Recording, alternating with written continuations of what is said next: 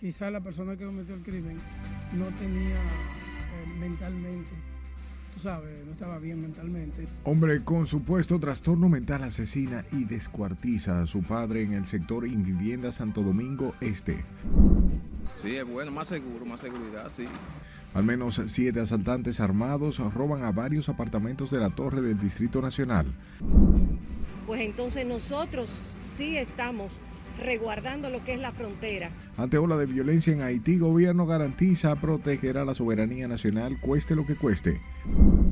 Moradores de Cristo Rey preocupados por cierre de liceo debido a retraso en remodelaciones. Tenemos el firme propósito.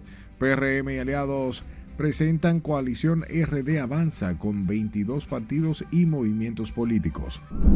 Candidatos creíbles que planifiquen. En tramo final de las elecciones, obispos católicos piden elegir candidatos honestos y evitar la compra y venta de cédulas. Junta Central Electoral informa elecciones municipales serán observadas por 14 misiones internacionales. Sacerdotes y feligreses celebran miércoles de ceniza y dan inicio a la cuaresma. Y los dominicanos se visten de rojo para celebrar el Día del Amor y la Amistad.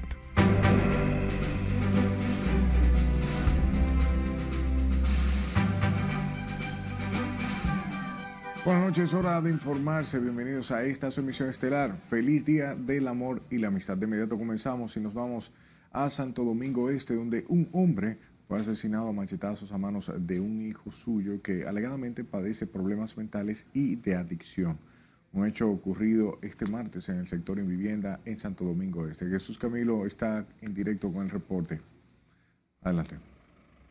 Saludos, buenas noches. El agresor de su propio padre fue arrestado de inmediato por la Policía Nacional, donde se encuentra bajo investigación. El hecho habría ocurrido en la sala de esta residencia ubicada en el primer nivel del edificio 4687 del sector Invivienda en Santo Domingo Este. Familiares de la víctima, identificada como Humberto Ogando de unos 70 años de edad, no salen del asombro sobre los motivos que llevaron a Mauri Ogando de 30 años cometer el horrendo crimen contra su padre.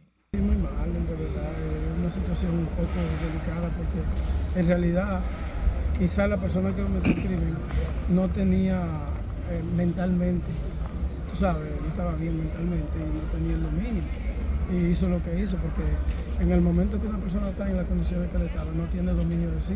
Consternada, porque somos vecinos de hace mucho tiempo y de verdad que uno no esperaba que fuera a ocurrir un caso como este. Explicaron que el homicida, quien fue detenido por la policía, sufre de esquizofrenia y problemas de adicción lo que sospechan pudo haberlo llevado a cometer el hecho.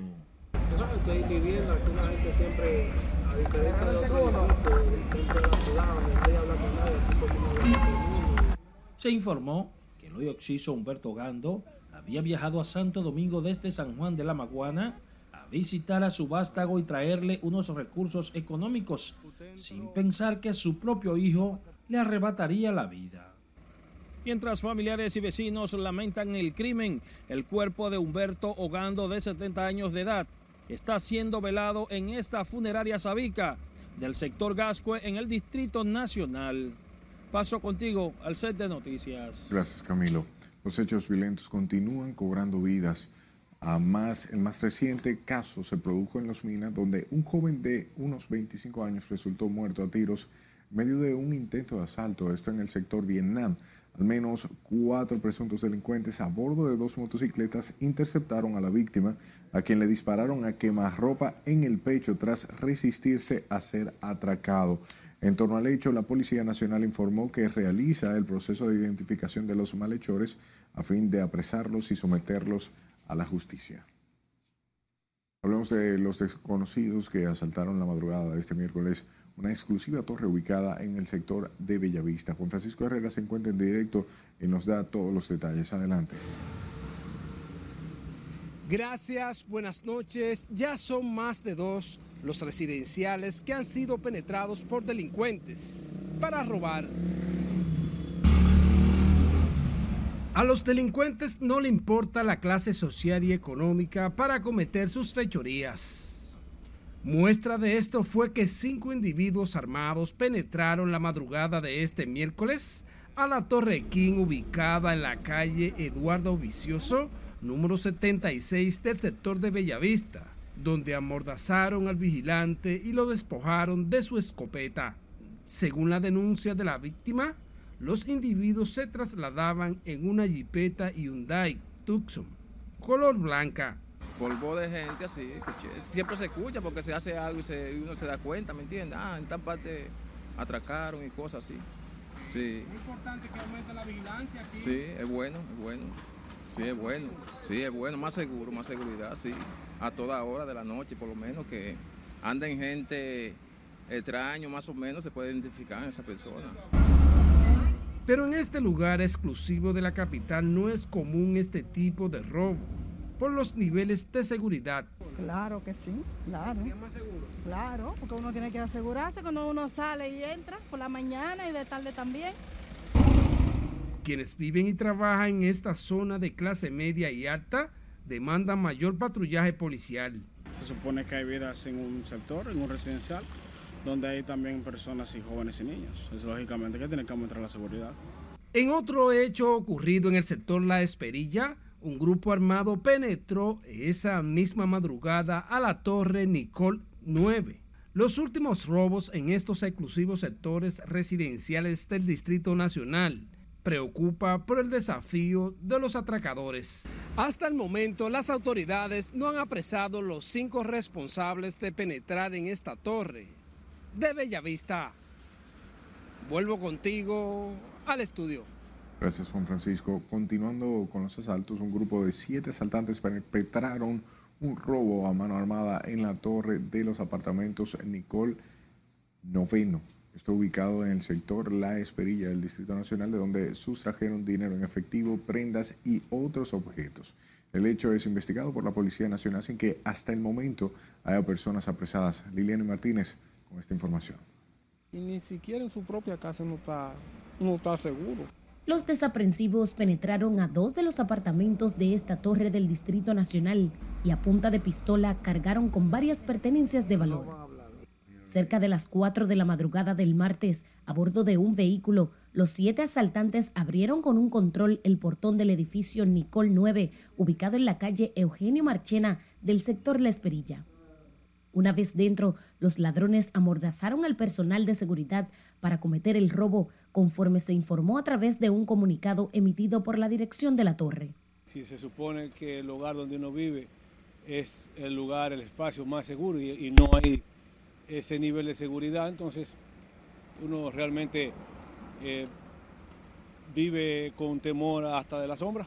El delictivo hecho sorprendió a ciudadanos que circulaban la zona, quienes deploraron la falta de seguridad. Como debe preocuparle a todas las autoridades, y a organizaciones de la sociedad civil. Lo que espero es que de alguna u otra manera haya políticas que a, a, mediano o largo plazo de que este fenómeno de la criminalidad que se traduce en muchos actos pueda ser superado en la República Dominicana. que a veces las autoridades están haciendo su trabajo pero nosotros tenemos como humanos, tenemos que hacer trabajo de nosotros, que es ayudar a, las autoridades para que hagan un buen trabajo. De su lado, la Policía Nacional informó que el suceso está bajo investigación para identificar a los autores. Estamos realizando las investigaciones eh, luego de haber hecho los levantamientos correspondientes para así determinar la cantidad de personas que penetraron a esa torre, asimismo también las personas que fueron afectadas por esta acción delictiva. Ya más adelante estaremos dando los resultados de estas investigaciones. Al momento de cometer su fechoría, los presuntos delincuentes también destruyeron uno de los sistemas de cámara del edificio residencial. Liliani Martínez, RNN. De la Dirección Nacional de Control de Drogas y miembros del Ministerio Público incautaron más de 25 mil gramos de distintas drogas, armas, vehículos y otras evidencias en operaciones desarrolladas en las provincias de Santiago y Duarte. En el operativo, los agentes apresaron a dos hombres y ocuparon 24.537 gramos de marihuana, 560 de cocaína, cuatro celulares, balanzas, dos carros y documentos personales.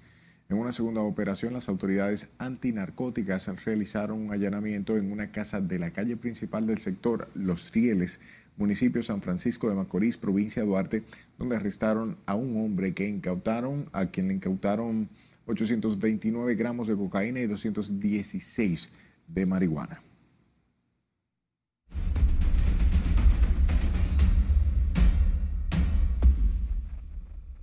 La conferencia del episcopado dominicano pidió a los partidos políticos apoyar a la Junta Central Electoral y evitar la compra de venta, la compra y venta de cédulas, así como la campaña sucia en este último tramo de las elecciones municipales de este domingo. Ana Luisa Peguero nos dice más. Participar en las elecciones es un deber y un derecho moral y cívico a pocos días para el proceso electoral, la conferencia del episcopado en el marco del 180 aniversario de la independencia nacional emitió un mensaje pastoral.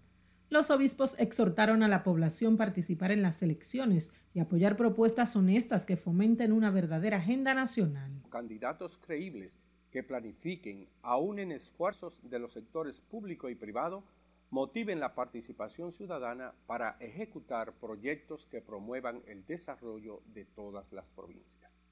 El obispo auxiliar de Santo Domingo y secretario de la Conferencia del Episcopado, Faustino Brisman, advirtió sobre prácticas antiéticas que ponen en riesgo la participación de los electores. Denunciamos la práctica de algunos líderes políticos de considerar a ciudadanos en situación de marginación como medios para alcanzar y mantener el poder al mismo tiempo que rechazamos la corrupción manifestada en la compra y venta de cédulas, una práctica deleznable que evade responsabilidades y permanece impune. En el documento titulado Tiempos de Esperanza y Responsabilidad, los obispos advierten sobre anteriores procesos electorales que han perturbado la paz y el sosiego del pueblo dominicano. Prevenir las dolorosas experiencias de anteriores procesos electorales conflictivos aseguran que las elecciones del domingo deben ser una verdadera fiesta de la democracia.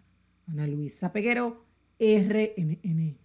El coordinador de la pastoral penitenciaria recomendó a los dirigentes políticos y la ciudadanía evitar la violencia durante el proceso eleccionario de este domingo, donde se escogen las nuevas autoridades municipales para el periodo 2024-2028.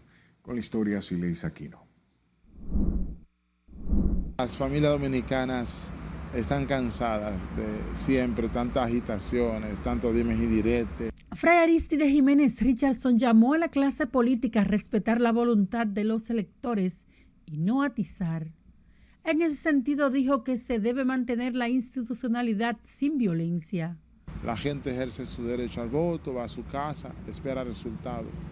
Pues no así a veces mm, dirigentes partidistas que se enfrascan en luchas en violencias que desdicen de la calidad del pueblo dominicano. Hay que respetar los resultados y hay que respetar a la autoridad que hemos colocado como nación para regir eh, la contienda electoral, que es la Junta Central Electoral. También el coordinador de la Comisión Nacional de la Pastoral Penitenciaria tronó contra el sistema carcelario del país. El sistema penitenciario dominicano eh, ha colapsado. Eh, la situación de precariedad, insalubridad. Todos, todos los ciudadanos sabemos eh, la crisis que hay en el tema de las cárceles. Asimismo, Jiménez Richardson saludó la iniciativa del gobierno de retomar los trabajos de la Nueva Victoria y pidió incluir las penitenciarías de San Juan y Barahona. Además, agregó que se debe hacer una reforma integral. La Victoria eh, ha colapsado como centro. La Victoria no cabe gente. O sea, es impensable que en una democracia siga abierto el penal de la victoria. El sacerdote abordó el tema previo a oficiar una misa en la iglesia La Paz en el marco del miércoles de ceniza que da comienzo a la cuaresma. La cuaresma es una llamada a cambiar de actitud, a cambiar los corazones. La tradición católica inició y concluye el 9 de abril con el Domingo de Resurrección. Sila Aquino, RNN electoral en Santiago, Jaime Tomás Frías Carela informó que todo está listo en esa ciudad con miras a las elecciones municipales del próximo domingo. Junior Marte conversó con él y nos cuenta. pretendemos que a las 7 de la mañana en punto todos los colegios estén operando a plena capacidad. Tras garantizar la transparencia del proceso, Jaime Tomás Frías afirma en la actualidad la Junta se encuentra entregando los materiales a utilizar el domingo. Los ciudadanos que están inscritos en el municipio de Santiago y que están en el padrón electoral acudan a escoger a sus candidatos favoritos. En el renglón de los distritos municipales habrá una boleta para los candidatos a directores y su, directora o vicedirectora y para los vocales otra boleta. El presidente del órgano electoral en Santiago restó importancia a las denuncias que han realizado algunos delegados en torno a un supuesto sabotaje en los comicios. Y de esa acta que se levanta se le da después de firmada por los delegados y el personal del colegio, se le entrega una, una copia a cada delegado político. O sea que todo eso antes de que se transmita esa, esa acta. Entonces, eh, eh, no, hay, no hay ninguna razón para tener ningún temor de que se vaya a alterar para nada el proceso. Dice que la entrega de los materiales a los colegios electorales se estaría completando el viernes. Y que la población puede tener la máxima conciencia de que todo va a salir normal, de que no habrá ningún tipo de inconveniente y lo que importa ahora es que todos salgan a votar. En el municipio de Santiago de los Caballeros se disputan la alcaldía el candidato del Partido Revolucionario Moderno, Ulises Rodríguez, y Víctor Fadul por el Partido de la Liberación Dominicana y aliados. Las elecciones municipales se llevarán a cabo el domingo de 7 de la mañana a 5 de la tarde. En Santiago, Junior Marte, RNN. El Partido Revolucionario Moderno y sus aliados mostraron este miércoles su confianza y respaldo a la Junta Central Electoral en el montaje de las elecciones municipales que se desarrollarán este domingo. Esto a pesar de las denuncias de oposición de un supuesto sabotaje al proceso. Y como nos cuenta Margarita Ramírez, el PRM y los aliados se reunieron con el Pleno para debatir los temas pendientes. Para que la sociedad esté tranquila el PRM y sus aliados consideran que con la denuncia la oposición busca desmeritar el proceso electoral. El delegado político del partido oficialista Sigmund Freud calificó de pataleos las declaraciones del PLD, la Fuerza del Pueblo y el PRD respecto al supuesto sabotaje que podría realizar el gobierno si los resultados de las elecciones del domingo no le favorecieran. El proceso del domingo es manual, el voto es manual, el escrutinio es manual. ¿Sabotear qué? O sea que eh, simplemente son denuncias irresponsables, con falta de pruebas, y nosotros volvemos a reiterar, la Junta Central Electoral ha sido transparente durante todo el proceso, con todos los partidos acompañándolo. Acompañado de otros delegados de los partidos aliados, garantizó el apoyo y el respaldo de estas organizaciones al montaje de la contienda electoral hecho por la Junta Central Electoral. Nuestro respaldo absoluto al proceso electoral que se viene montando desde hace semanas atrás desde este organismo. Nosotros como coalición estamos tranquilos y confiados de que el próximo domingo estaremos celebrando una fiesta de la democracia. Exhortaron a los observadores internacionales a mantenerse atentos ante el plan de la oposición de afectar el proceso. Nosotros tenemos como finalidad de, de acompañar a la Junta como partido, como partidos, como coalición e inclusive como gobierno, en el caso que nosotros eh, estamos en el gobierno, para garantizar que el proceso democrático sea lo más transparente posible. También llamaron a preservar el clima de estabilidad política y pensar primero en el país. Los PRMistas y sus aliados confían en que los partidos de oposición aceptarán los resultados de las elecciones. Margaret Ramírez, RNN. El Partido Revolucionario Moderno y 22 partidos adicionales, movimientos políticos, presentaron a la coalición RD Avanza, por la que llamaron a votar este domingo 18 de febrero para profundizar el cambio. En un video difundido en las redes sociales, Eduardo Estrella, presidente de Dominicanos por el Cambio, la defendió como la alianza política más importante que se haya logrado en la historia de la República Dominicana. Tenemos el firme propósito de profundizar el cambio en la forma de hacer política y gobernar que hace cuatro años inició el presidente Luis Abinader. Compartimos la visión del presidente de despersonalizar la política dominicana para en su lugar privilegiar el interés de las y los dominicanos. Estrella enfatizó que los partidos que conforman este movimiento comparten la visión del presidente Abinader de despersonalizar la política dominicana para, en su lugar, privilegiar el interés de las y los dominicanos. De su lado, el doctor Leonel Fernández manifestó que Carlos Guzmán merece repetir como alcalde de Santo Domingo Norte porque ha transformado el municipio con limpieza, iluminación y asfaltado de calles, mientras que Carlos Guzmán expresó que con el apoyo de los distintos partidos de la Alianza Rescate RD repetirá como él eh, repetirá la alcaldía de ese municipio por el bienestar de los municipios. Hacer las cosas bien.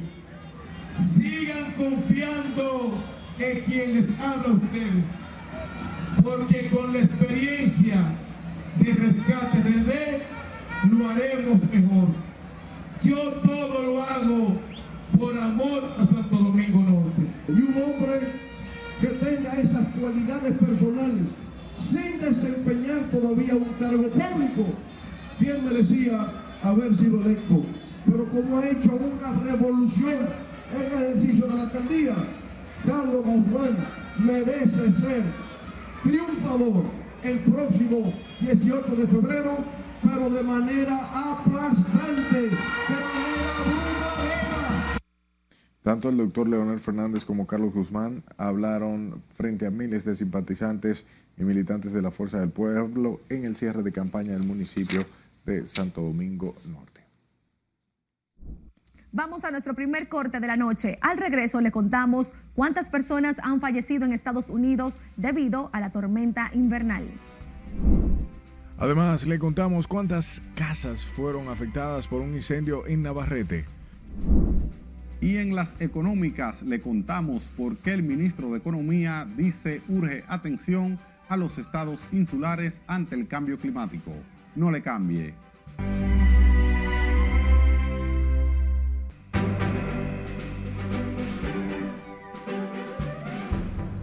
Gracias por darnos de su tiempo. Llegó el momento de nosotros viajar por el mundo y mostrarles las informaciones más relevantes del plano internacional de la mano de nuestra compañera Lorena Félix. Adelante. Gracias, muy buenas noches. Condenan al expresidente francés Sarkozy en un caso sobre financiación ilegal de campaña. Mientras tanto, Israel rescata a dos rehenes argentinos. Tenemos la información ampliada de estas y otras noticias en el resumen internacional.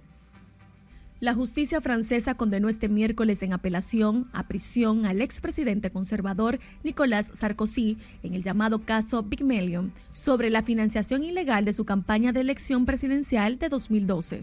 El expresidente de 69 años y con una cargada agenda judicial evitará su encarcelación, ya que el tribunal abrió la puerta a una alternativa durante los seis meses de obligado cumplimiento de la pena de un año impuesta. La gran tormenta invernal que llegó este martes al noroeste de Estados Unidos se llevó la vida de un joven de 20 años que chocó con un poste eléctrico mientras conducía una moto de nieve en el municipio de Newberry, en el condado de York, Pensilvania. En el momento del accidente, el área central de Pensilvania estaba experimentando una multitud de condiciones relacionadas con el clima debido a una tormenta de invierno que causó árboles caídos, líneas eléctricas caídas y condiciones de viajes peligrosas en toda la zona, expresó la policía de Newberry en un comunicado. La patrulla fronteriza ha confiscado sistemáticamente las pertenencias como medicamentos, documentos y objetos personales de los migrantes que detienen en la frontera, reveló un informe que incluye el caso de un extranjero obligado a tirar las cenizas de su padre fallecido. El reporte de la esperanza al descanso, la inquietante realidad de la confiscación de las pertenencias de los migrantes por parte de la patrulla fronteriza, calificó la confiscación de las pertenencias de los migrantes como inhumano e indefendible.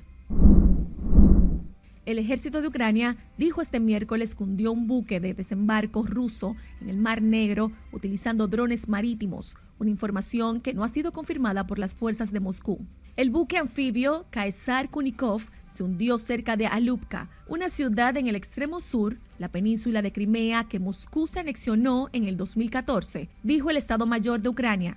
La embarcación tiene capacidad para una tripulación de 87 personas, añadió.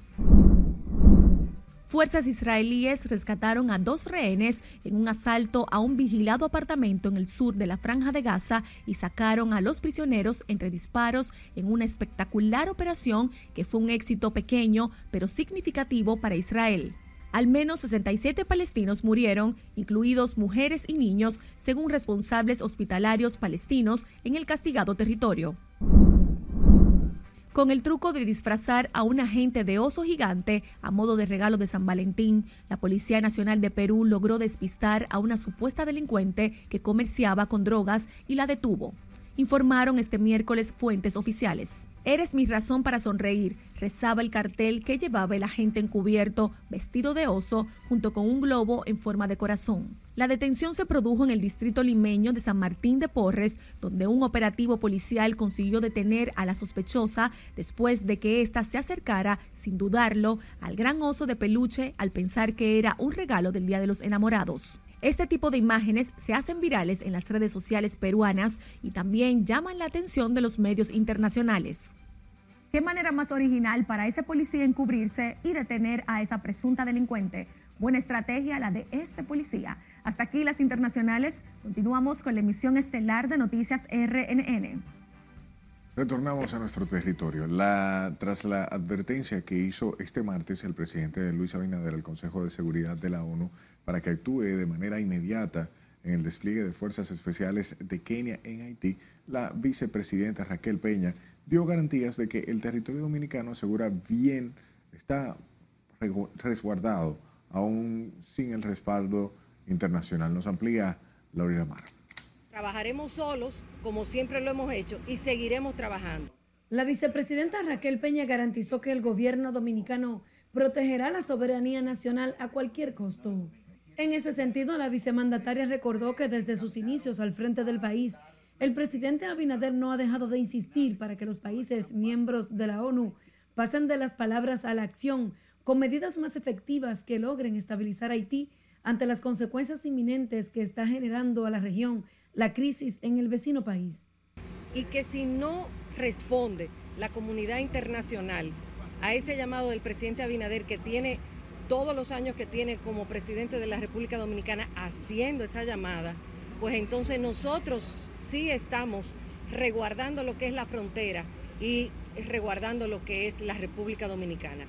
Sobre la vulnerabilidad de la frontera por la muerte de un guardia quien fue atacado a tiros por un nacional haitiano, Raquel Peña explicó que se trata de un caso aislado y que los soldados están protegidos y preparados para cualquier eventualidad. Pero estamos preparados, créanmelo. No hay ningún presidente de la República que haya trabajado tanto para salvaguardar lo que es la soberanía nacional. Los datos que se tienen hasta el momento no tiene que ver nada con grupos eh, delincuenciales de Haití ni nada, sino todo parece indicar que es algo personal. El presidente Luis Abinader reiteró este martes ante el Consejo de Seguridad de la ONU la firmeza de proteger a la República Dominicana para no caer en el abismo junto con Haití. Mientras se está a la espera de que la comunidad internacional desembolse los recursos económicos para el despliegue de las fuerzas especiales de Kenia para intervenir Haití. Laurila Mar, RNN. Y el presidente de la República, Luis Abinader, desde el inicio de su gobierno ha asumido la crisis haitiana y su solución como el principal tema de reclamo internacional en cada una de sus comparecencias ante las Naciones Unidas y como nos relata Nelson Mateo en esta historia, ya ante el Consejo de Seguridad como invitado especial, el mandatario dominicano fue más agresivo al emplazar a las grandes naciones a que vengan en auxilio del empobrecido país. O luchamos juntos para salvar a Haití o lucharemos solos para proteger a la República Dominicana. El mandatario dominicano no ha perdido oportunidad para alertar a las grandes naciones sobre el peligroso proceso de deterioro institucional que acosa al pueblo haitiano en cada una de las cinco participaciones que ha tenido en la Asamblea General de las Naciones Unidas.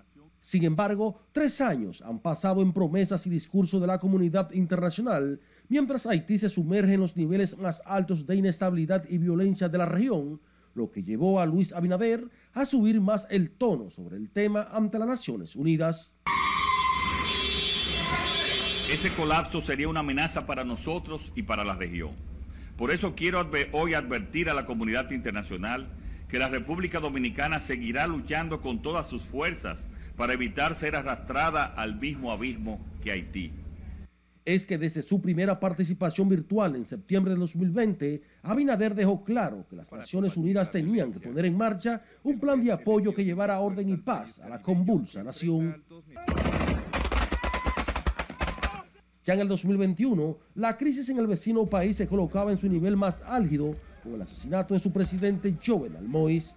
Como respuesta, la ONU convocaba a sus países miembros en Washington y Abinader alertaba sobre la necesidad de su rápida intervención.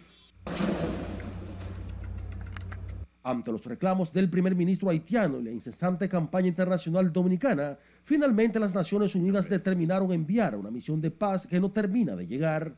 Es ante la lenta respuesta internacional y la cada vez más preocupante situación del vecino país que Abinader advierte a la ONU que se le acabe el tiempo para evitar lo peor en Haití. El gobierno dominicano reitera su más enérgico llamado a la comunidad internacional a asumir su responsabilidad frente a la crisis sin precedentes que se vive en Haití. Es por eso que el mandatario dominicano en su participación ante el Consejo de Seguridad de Naciones Unidas dejó claro que si no se unen en apoyo a Haití, luchará solo en la defensa de República Dominicana. Nelson Mateo, RNN. Y la Sociedad Interamericana de Prensa condenó las agresiones contra periodistas en Haití ocurridas la pasada semana durante la cobertura de las violentas protestas contra el gobierno haitiano que culminaron con al menos cinco reporteros heridos. El presidente de la CIP, Roberto Rock, exhortó a las autoridades a que actúen de forma enérgica y ofrezcan garantías mínimas de seguridad para que los periodistas puedan brindar información de enorme interés pública para la ciudadanía.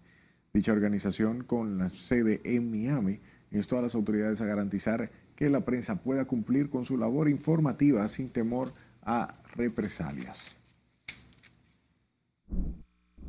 Hablemos de un incendio que redujo a cenizas varias casas y pensiones en la comunidad Estancia del Yaque del municipio Villa Bisonó en Navarrete, donde los afectados esperan por la mano amiga de las autoridades. Los desplazados por el siniestro en su mayoría de nacionalidad haitiana, están actualmente durmiendo en el suelo en las galerías de los vecinos dominicanos que les han tendido la mano.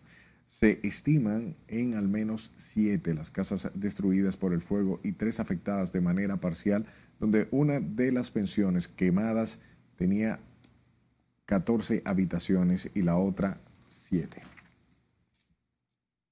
Alrededor de 10.000 ganaderos dominicanos han sido beneficiados a través del proyecto de inclusión del 100% de leche de producción nacional en el desayuno escolar que se entrega a más de 2 millones de alumnos del sistema educativo público. Así lo informó este miércoles el director ejecutivo del Consejo para la Reglamentación de la Industria Lechera, Miguel Laureano, al destacar el fortalecimiento del sector ganadero en el respaldo de la iniciativa. Eh, en los próximos días, los próximos meses, eh, se va a ver un cuarto aumento en el precio de la ración del desayuno escolar, algo que impacta directamente en el precio a los productores. Eh, desde el 2020 a la fecha, en cuatro ocasiones, el presidente ha dispuesto que se le aumenten las raciones, eh, lo que ha ayudado grandemente a la estabilidad del mercado, ha ayudado, ayudado grandemente a la rentabilidad de los productores. El director ejecutivo de con la leche ofreció las declaraciones en el altar de la patria donde la institución depositó una ofrenda floral en el marco de las festividades del 180 aniversario de la independencia nacional que será este próximo 27 de febrero.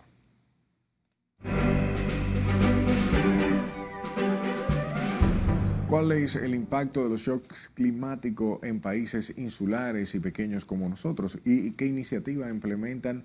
La Asociación Cibao y el, PN, el PNUD. Con más información, Martín Adames. Gracias y buenas noches. Nuestro ministro de Economía participó en la edición número 47 del Consejo de Gobernadores del Fondo Internacional de Desarrollo Agrícola, FIDA, que se celebra en Roma, Italia. El ministro de Economía, Planificación y Desarrollo de la República Dominicana, Pavel Isa Contreras, afirmó en una reunión del Fondo Internacional de Desarrollo Agrícola, FIDA, que a los pequeños estados insulares en desarrollo les urge atención especial debido a sus contextos de vulnerabilidad climática. Destacó que en la República Dominicana anualmente los shocks climáticos regulares cuestan entre 0.3% y 0.5% del Producto Interno Bruto, sin contar los impactos directos de los grandes huracanes que golpean cada cierto número de años, cuyos daños pueden alcanzar entre el 5 y el 10% del PIB. La Asociación Cibao de Ahorros y Préstamos y el Programa de las Naciones Unidas para el Desarrollo PNUD beneficiaron a más de 300 personas, 81% de ellas mujeres, a través de una iniciativa demostrativa para fomentar la inclusión financiera y bancarización en las comunidades de Burende y Constanza, en La Vega. La iniciativa contó con la participación de 111 personas de Burende y 190 de Constanza, quienes en seis sesiones de trabajo recibieron talleres de educación financiera por 18 horas, con la finalidad de ayudarles a crear capacidades para tener un mejor manejo de sus finanzas y entender los principios básicos que garanticen un adecuado manejo continuo de los recursos financieros. Este día de San Valentín encontró los precios del cacao en máximos históricos por los problemas medioambientales en Ghana y Costa de Marfil, los principales productores del mundo. El producto clave para la producción de chocolate se ha encarecido un 40% desde comienzos del año en los Estados Unidos. El viernes pasado, los futuros del cacao para entrega en marzo en Nueva York y Londres cerraron la sesión con una cotización de 5.888 dólares por tonelada, la mayor cifra de su historia. Hace un año, el precio era de 2.600 dólares por tonelada. Como acaban de ver, hasta regalar chocolates en San Valentín está saliendo más caro. Y en ese sentido, recordamos que la República Dominicana es el noveno productor de cacao del mundo y actualmente líder mundial en la producción de cacao orgánico con un 60% del volumen de exportación mundial. Hasta aquí las económicas. Continúe con la emisión estelar de noticias RNN. Volvemos a comerciales. Al regreso le contamos por qué fueron suspendidas las clases en un liceo de Cristo Rey. Además, sabrá que exigen a las autoridades municipales residentes del municipio La Victoria. Entérese de cómo andarán las condiciones del tiempo para este jueves. Esta es la emisión estelar de Noticias RNN. No le cambie.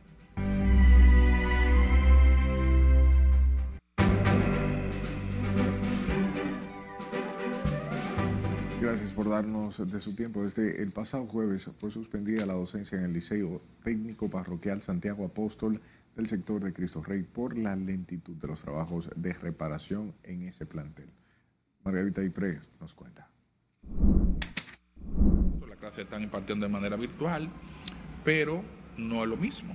El director del centro educativo, el sacerdote José Luis Hernández Rodríguez, se queja porque el ingeniero que tiene a cargo los trabajos de adecuación de los baños y otras áreas del centro no ha cumplido con los mismos. Y ya en agosto tuvimos que retrasar la docencia por tres semanas, dándole la oportunidad que hiciera por lo menos lo elemental. Desde entonces ha estado haciendo chiripitas aquí, cositas aquí, cositas acá, por un presupuesto de 12 millones y medio. El religioso informó que al ingeniero le dieron un plazo hasta el viernes para que finalice con los trabajos. De lo contrario, solicitarán a las autoridades del MINER que le retire la obra. Desde el, mar, el jueves de la otra semana trabajando no ha podido terminar esos baños y nosotros apurados porque aquí hay, van a funcionar 18 colegios electorales. En tanto, las clases suspendidas, los papás preguntando, la gente preocupada, como es normal, ¿qué resulta? Que hemos decidido pedirle al ministerio que le quite la contrata. Algunas madres y abuelas piden que se agilicen los trabajos para que los niños puedan volver a las aulas. Sí, los niños están perdiendo demasiada clase, bastante, porque que los ingenieros realmente están muy lentos. Y ya vamos a tener dos semanas sin clase aproximadamente. Sí, es verdad, el ingeniero está bien, bien lento. ¿Qué llamado ustedes le hacen a las autoridades? Que terminen eso. porque los niños están pidiendo clases. Señalan que están preocupados porque en el centro funcionan varios colegios electorales y esperan que el próximo domingo 18 estén listos los trabajos. Margarita Dipré, RNN. Por otro lado, en el municipio de La Victoria son múltiples las problemáticas que afectan a sus moradores, entre los que se destacan los vertederos de basura improvisados, así como el reacondicionamiento del play de béisbol. Ana Luisa Peguero nos dice más. En la parte frontal y en los alrededores del penal de la Victoria, las autoridades de la alcaldía de ese municipio han instalado un vertedero que provoca un hedor que se percibe a varios metros de distancia. En el lugar se encuentra un camión de basura abandonado en medio del cúmulo de desechos sólidos, provocando malestar entre los moradores que viven en las inmediaciones del lugar y las personas que visitan la cárcel. Allá abajo no se puede ver eso ahí con el síndico. Un camión dañado y la puerta de la fortaleza está que no cabe un mandado. Más mal que el vertedero. En ese sentido, piden al alcalde tomar cartas en el asunto y buscarle una solución inmediata a este vertedero que provoca la propagación de enfermedades, así como la reproducción de ratas, cucarachas y otros bichos. Por otro lado, frente a la penitenciaría de la Victoria, hay un play en el que decenas de niños y adolescentes acuden a practicar béisbol, pero las condiciones en las que se encuentran las instalaciones deportivas no son las más adecuadas. Uno de los entrenadores le hace un llamado a las autoridades del Ministerio de Deporte a destinar los recursos que sean necesarios para la remodelación del play Anselmo Chalas. Eh, no podemos tener una práctica efectiva de calidad con los niños por falta de infraestructura. Tenemos el play en malas condiciones, eh, las paredes que están alrededor se están cayendo, tenemos miedo a que le caiga un niño, que lo atropelle. Agregó que los niños del municipio de La Victoria esperan poder ver realizados sus sueños de ser importantes atletas y poder representar al país, pero necesitan tener un lugar en condiciones óptimas para poder entrenarse. Ana Luisa Peguero, RNN.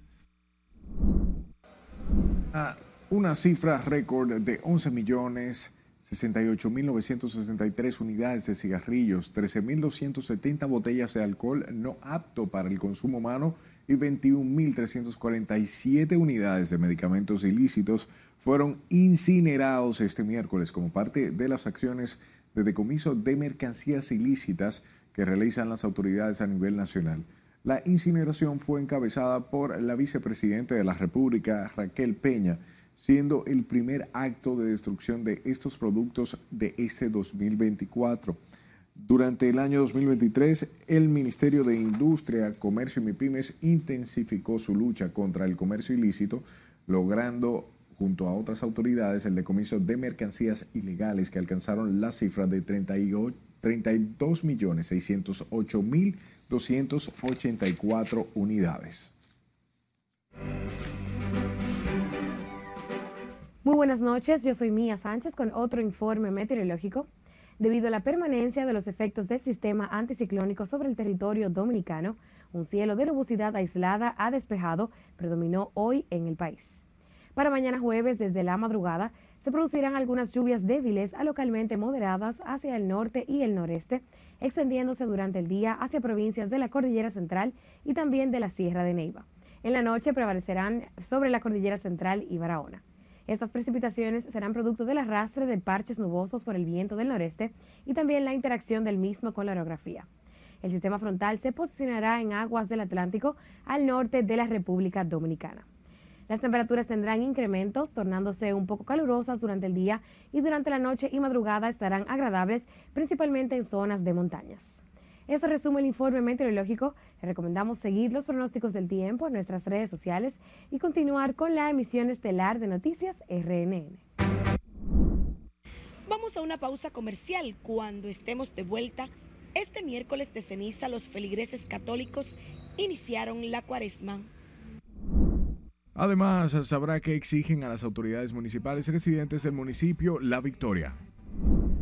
Y en diversión le contamos cómo le fue al cantante dominicano Kiko el Crazy en un desfile de moda en Nueva York. Ya volvemos.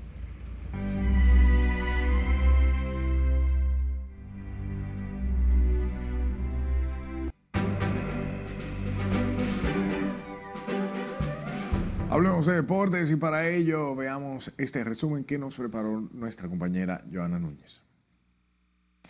Una persona resultó muerta y al menos 15 fueron heridas después de que se detonara un tiroteo este miércoles al final del desfile de celebración del campeonato de Super Bowl de los Kansas City Chiefs, informó la jefa de policía de la ciudad. Stacy Graves confirmó que dos personas fueron detenidas, mientras tres de los heridos se hallan en condición crítica y cinco en condición seria. Los Chiefs celebraron hoy con sus fanáticos su segundo título consecutivo en la NFL y el tercero en cinco años, luego de que el domingo vencieron a los 49ers de San Francisco en el Super Bowl 58 que se jugó en Las Vegas. Sergio Alcántara y Dawel Lugo encabezan la lista de cinco jugadores que acordaron regresar con los Tigres del Licey luego de quedar agentes libres al finalizar la temporada de béisbol invernal. Además, permanecerán con los bicampeones nacionales, el jardinero Aristides Aquino, el relevista Wander Suero y el jugador del cuadro Domingo Leiva. También el equipo anunció que ejercerá la opción de un segundo año del contrato del estelar cerrador Jairo Asensio. El venezolano Luis Arraez perdió este miércoles su audiencia de arbitraje salarial con los Marlins, por lo que ganará 10,6 millones de dólares en lugar de los 12 que pidió como sueldo para la próxima temporada. El dos veces campeón de bateo vio frustrado su intento de ganar en dos años consecutivos, luego que lo logró en 2023 y consiguió 6 millones de dólares. Arraez ganó el título de bateo en la Liga Americana en 2022 con los Mellizos de Minnesota, con un promedio de 3.16 y fue cambiado a los Marlins el año pasado. La Selección Nacional de Baloncesto de Mayores iniciará este jueves su etapa de preparación para su enfrentamiento ante México en la primera ventana clasificatoria del FIBA AmeriCup 2025, informó la federación de este deporte. La escuadra quisqueyana estará bajo las riendas del dirigente David Díaz para su primer compromiso frente a los aztecas el próximo viernes 23 de este mes a las 8 y 10 de la noche en el Palacio de los Deportes Virgilio Travieso Soto. Entre los jugadores que han sido convocados a las prácticas están el capitán Víctor Liz, Andrés Félix, Jan Montero, Helvis Solano, Eloy Vargas, Rigoberto Mendoza, Luis Montero, Ángel Luis Delgado, entre otros. Yo, Anna Núñez, Deportes, Noticias, RNN. El 14 de febrero, además del inicio de la cuaresma, se celebra el Día del Amor y la Amistad ocasión que muchos aprovechan para compartir con sus seres queridos. Y como nos cuenta nuestra compañera Ana Luisa Peguero, la tradición de esta fecha se remonta al siglo III, cuando el emperador, durante el reinado del emperador eh, Claudio II. Las tiendas y restaurantes han estado abarrotados este miércoles en ocasión de celebrarse el Día del Amor y la Amistad o Día de San Valentín. Según la tradición, durante la persecución a los cristianos en los primeros siglos, el santo ponía en riesgo su vida para unir a las parejas en matrimonio. Es por esta razón que San Valentín se suele relacionar con el amor. El 14 de febrero se envían postales los enamorados porque según la creencia medieval procedente de Inglaterra y Francia, ese día, es decir, a mediados del segundo mes del año, todas las aves escogen su pareja. La fiesta en sí ha ido ganando importancia a lo largo del tiempo desde una perspectiva laica, como el Día de los Enamorados o Día del Amor y la Amistad. La tradición comenzó a ser comercial cuando Esther Howland, norteamericana, comenzó a procurar la venta de tarjetas de regalo con motivos románticos y dibujos con temáticas de amor a mediados de la década del 1840. En República Dominicana se acostumbra reunirse con amigos, enviar postales, chocolates, flores, cenas románticas, entre otros. También se puede percibir en las redes sociales el intercambio de halagos y una que otras peticiones matrimoniales, mientras que en algunas instituciones invitan a vestirse de rojo o rosado y hacen actividades como angelitos, buzones, serenatas, intercambios, entre otros. Ana Luisa Peguero, RNN.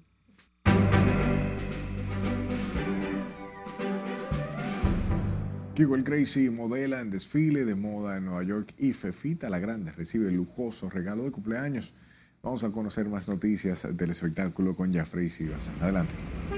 Muchísimas gracias, buenas noches. Kiko el Crazy con su estilo único sigue conquistando las pasarelas de la moda y en esta ocasión lo hace desde la Semana de la Moda en Nueva York. El dominicano Kiko el Crazy estuvo modelando en el desfile de la Semana de la Moda en la ciudad de Nueva York con la colección del diseñador dominicano Raúl López. El intérprete de Dominicano Soy, quien se ha destacado por sus auténticos vestuarios, lo que ha permitido que su estilo único y esencia y el amor a la moda lo lleve a desfilar en las pasarelas internacionales.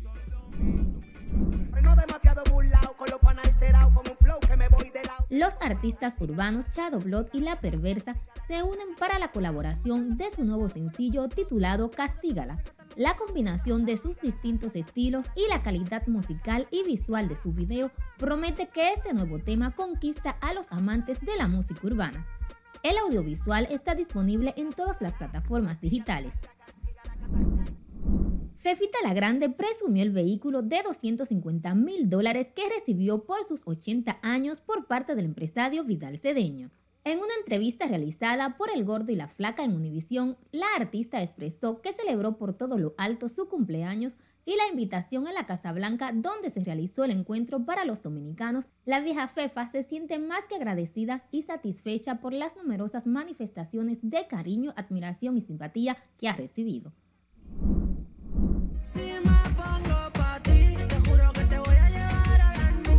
Finalmente se concreta uno de los juntes más esperados de los últimos tiempos.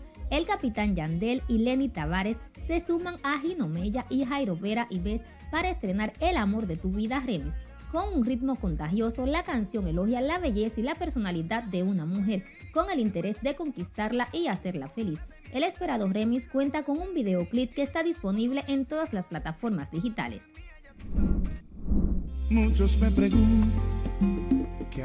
Se ha ido. Queda sin efecto la acción judicial en contra del salsero Gillo Sarante, que había sido interpuesta por el empresario artístico Juan Francisco Peralta por incumplimiento de contrato. A su salida de la segunda sala penal del Distrito Judicial de Santiago, el artista informó que todo salió bien. El salsero no ofreció detalles del acuerdo al que llegó con el empresario artístico. Hasta aquí diversión, que tengan feliz resto de la noche. Gracias por las informaciones. Y este miércoles 14 de febrero se celebra en el calendario católico el miércoles de ceniza, festividad cristiana que marca el inicio de la cuaresma. Margarita de Pre nos cuenta más. Con gran fervor, cientos de feligreses católicos acudieron este miércoles a varios templos para participar de la Eucaristía con motivo del miércoles de ceniza. Muchos participaron y recibieron la imposición de la ceniza en su frente. Al pronunciar la homilía, el reverendo Kennedy Rodríguez de la parroquia San Antonio de Padua pidió a los presentes aprovechar este tiempo para la oración y el ayuno. Si nosotros no, no tomamos en serio la vida de fe, entonces va a venir todo ese paganismo. Cuando disminuye la fe, en las iglesias de la zona colonial también hubo Eucaristía y los católicos acudieron al templo para recibir el mensaje y dar inicio a las actividades previo a la Semana Santa. El padre Adriano de los Santos ofreció una explicación sobre este importante periodo cristiano. Ok, este es un tiempo privilegiado de la iglesia, donde se hace un paréntesis de este tiempo que veníamos viviendo, que es el tiempo ordinario, que es el tiempo más largo que tiene la iglesia, lo, lo, paramos un momento y lo continuaremos después de la Pascua. Los católicos señalan que viven con fervor estos días de cuaresma. Todos los miércoles. Y hoy ahora más en la Pascua.